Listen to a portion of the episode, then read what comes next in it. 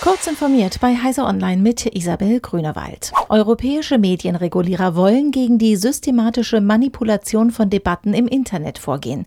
Es brauche Maßnahmen gegen technische Online-Manipulation ebenso wie eine Einheitlichkeit von Definitionen zu Desinformation, teilen die Direktorenkonferenz der Landesmedienanstalten in Deutschland und die Gruppe europäischer Regulierungsstellen für audiovisuelle Mediendienste mit.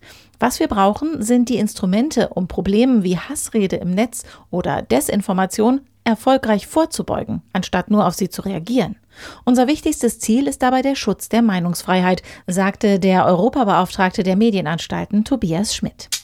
Auf seinem online gestreamten Event hat Apple zwei neue iPads vorgestellt. Zunächst wird das günstige iPad 7 durch das wohl 40 Prozent schnellere iPad 8 ersetzt. Außerdem hat Apple das iPad Air 4 einer radikalen Neugestaltung nach Vorbild des iPad Pro mit kantigem Rahmen unterzogen.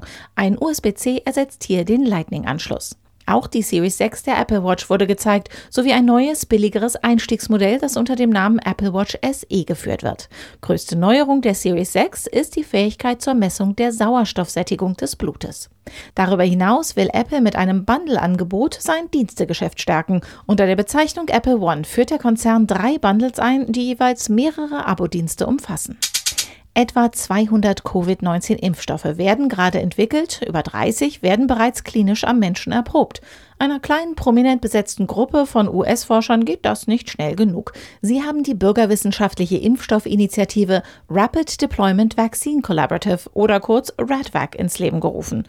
Die Gruppe beruft sich auf eine unter Impfwissenschaftlern lange Tradition, den Selbstversuch, um schnell und billig an erste Daten zu gelangen.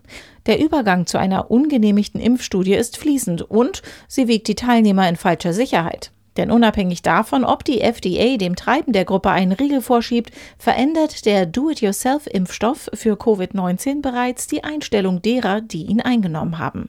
Mehr über den DIY-Impfstoff und was Kritiker zu der Aktion sagen, erfahren Sie in der neuen Oktoberausgabe von Technology Review. Diese und weitere aktuelle Nachrichten finden Sie ausführlich auf heise.de.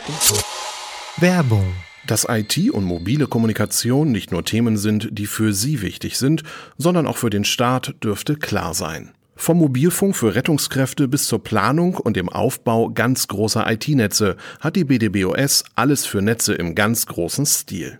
Alle Infos unter www.bdbos.de.